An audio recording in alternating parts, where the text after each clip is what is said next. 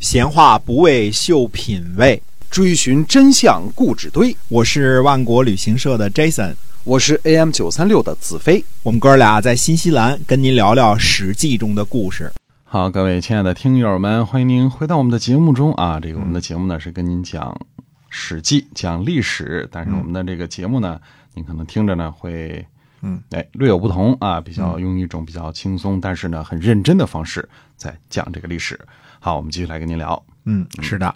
那么说，啊这个上次我们讲完了这个齐晋安之战啊，安之战呢，其实就像什么说，我们说春秋的主轴呢，就是晋楚争霸，永远是北方的晋国和南方的楚国两国打架，嗯中间夹杂着好多这个，呃，什么魏呀、鲁啊、陈呐、蔡呀、郑啊这些国家，对吧？嗯那么这个是主轴，但是我们就说呢，这个故事的发展呢，有时候它除了主线之外，还有一个副线。啊那齐国呢，其实就是一个副线。出现本来齐国呢，最早的时候是人家齐桓公当霸主的嘛，对吧？哎所以一直觉得很牛。它也是一个，嗯、比晋国和楚国呢小，但是比鲁国他们又大嗯这么一个国家。那么终于呢，由于这个笑话人家跛脚，以后见人残疾千万不能笑话啊！对这个是人跟人之间应有的尊重，对吧？笑话人家是不道德的对，，不道德的。嗯哎，那我们讲完了这段之后呢，这回我们稍微的轻松点啊，回头讲一讲我们聊了很久的这个春秋第一大美人儿夏姬啊。嗯前边我们说过呢，楚庄王和子反呢都想娶夏姬，最后呢都被申公吴臣给劝阻了。最后呢，夏姬呢嫁给了连尹相老，连尹相老呢在壁之战当中被巡守射死了，嗯对吧？夏姬就守寡了。连尹相老的儿子黑妖霸占了夏姬，哦，算起来这个夏姬是黑妖的后妈。嗯，对，所以啊你看这夏姬招人啊，就是哎侧面证明了夏姬是多么的有魅力，是吧？对的嗯嗯嗯，申公巫臣呢就派人来对夏姬说：“他说设法回到郑国，我娶你。啊，嘿，哎，嗯又让使者呢从郑国捎来信儿说呢，说可以得到连尹相老的尸体，但是必须夏姬亲自去迎接。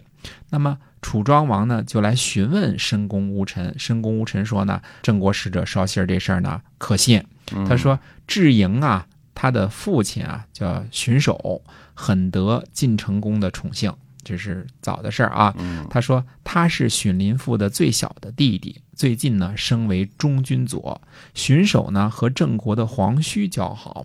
一定会靠着郑国呢，用连尹相老的尸体和公子古臣呢来交换荀营。郑国人呢，因为避之战的缘故嘛，他说害怕晋国，那么要想向晋国献媚，就会去请求晋国，而晋国呢也一定会答应。嗯楚庄王呢听了这个申公巫臣这话之后呢，就为了拿回这个连尹相老的尸体以及这个接回公子古臣啊，为了这个缘故呢，就派遣夏姬回郑国。夏姬临行前呢，对送行的人说呢，说不得到连尹相老的尸体呢，我就不回来。嗯，发誓啊啊，表示自己的这个决心。申公巫臣呢，向郑国提出了聘娶夏姬，那么郑襄公呢就答应了。嗯后来呢，楚庄王这不是死了嘛，哎对吧？去世了，是儿子楚共王继位。楚共王继位的时候呢，他就想准备进行什么阳桥之役。所谓的阳桥之役，他的目的呢，就是联络齐国，不是齐国被打了嘛，对吧？嗯于是呢，他就派遣申公巫臣呢出使齐国，并告知军队出发的日期。申公巫臣呢带上了全部的财产上路，在路上呢遇见谁了呢？遇见了申叔轨和他的父亲申叔石。那么，呃，这爷儿俩呢在前往郢都，这个申公巫臣往外走嘛，嗯就路上就遇见遇了上。了啊，这个申叔鬼说呢，他说奇怪呀，说这个怎么这个申公巫臣有这个三军的威严，脸上要带着丧钟之喜呢？丧钟是这个《诗经》当中的一个啊，是说这个男女爱情的。哎，大概呢，申叔鬼就说，他说大概是不是要带着别人的老婆逃走吧？感觉脸上有这种颜色呢啊。申公巫臣呢，到了郑国之后呢，就把出公差的这个钱呢，交给自己的副手带回去，自己呢就带着夏姬走了。他原来呢是想投奔齐国，这时候呢，齐国刚刚在安置战当中战败，嗯申公巫臣说呢，我不去这个打败仗的国家，于是呢就去投奔晋国，投靠了细致。细致呢是细客的堂侄儿，也是晋国的大官儿，也是卿士这一级的啊。嗯那么晋国呢就让申公巫臣呢做邢大夫，就是邢国的邢啊。行，嗯哎，邢大夫。我们说一下，回想一下，看一下这个陈国原来被攻陷的时候呢，是呃楚庄王的十六年，后来楚庄王去世呢，这都是二十三年了，已经过了好多年了啊。嗯陈国呃攻陷的时候，被攻陷的时候应该是公元前五百九十八年，呃楚庄王去世呢是五百九十一年，就过了七年了，对吧？哎，这时候的夏姬呢，呃，往少了说也是四十多了啊，真是啊嗯稍微多一点都快五十了啊，因为原来就就已经那个时候就过了七年了嘛，对吧？嗯嗯嗯，哎，申公巫臣呢，从这个人的几次亮相来看呢，是一位很有本事、深得楚庄王信任，而且身居高位的大臣，经常呢来往于各国之间，充当使节，给楚庄王出谋划策。申公巫臣呢，为了下计啊，不惜。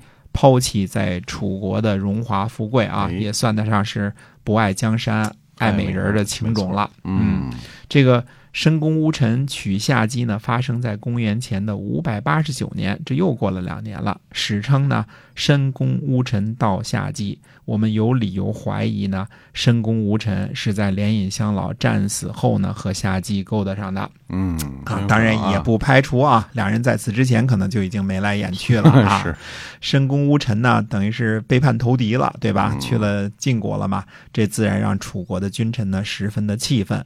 子反呢就向楚共王建议，他说楚国呢出重金给晋国，让晋国呢把申公巫臣抓起来。嗯楚共王回答说呢，他说不必了。他说：“申公巫臣呐、给先君楚庄王出谋划策。那么那个时候他是忠心耿耿的，忠心耿耿呢，就会有利于国家。现在呢，他决定替自己打算了，确实是不对，但也犯不上为难他。再说了，如果他真的对晋国有价值，嗯就算我们出了重金，晋国会答应吗？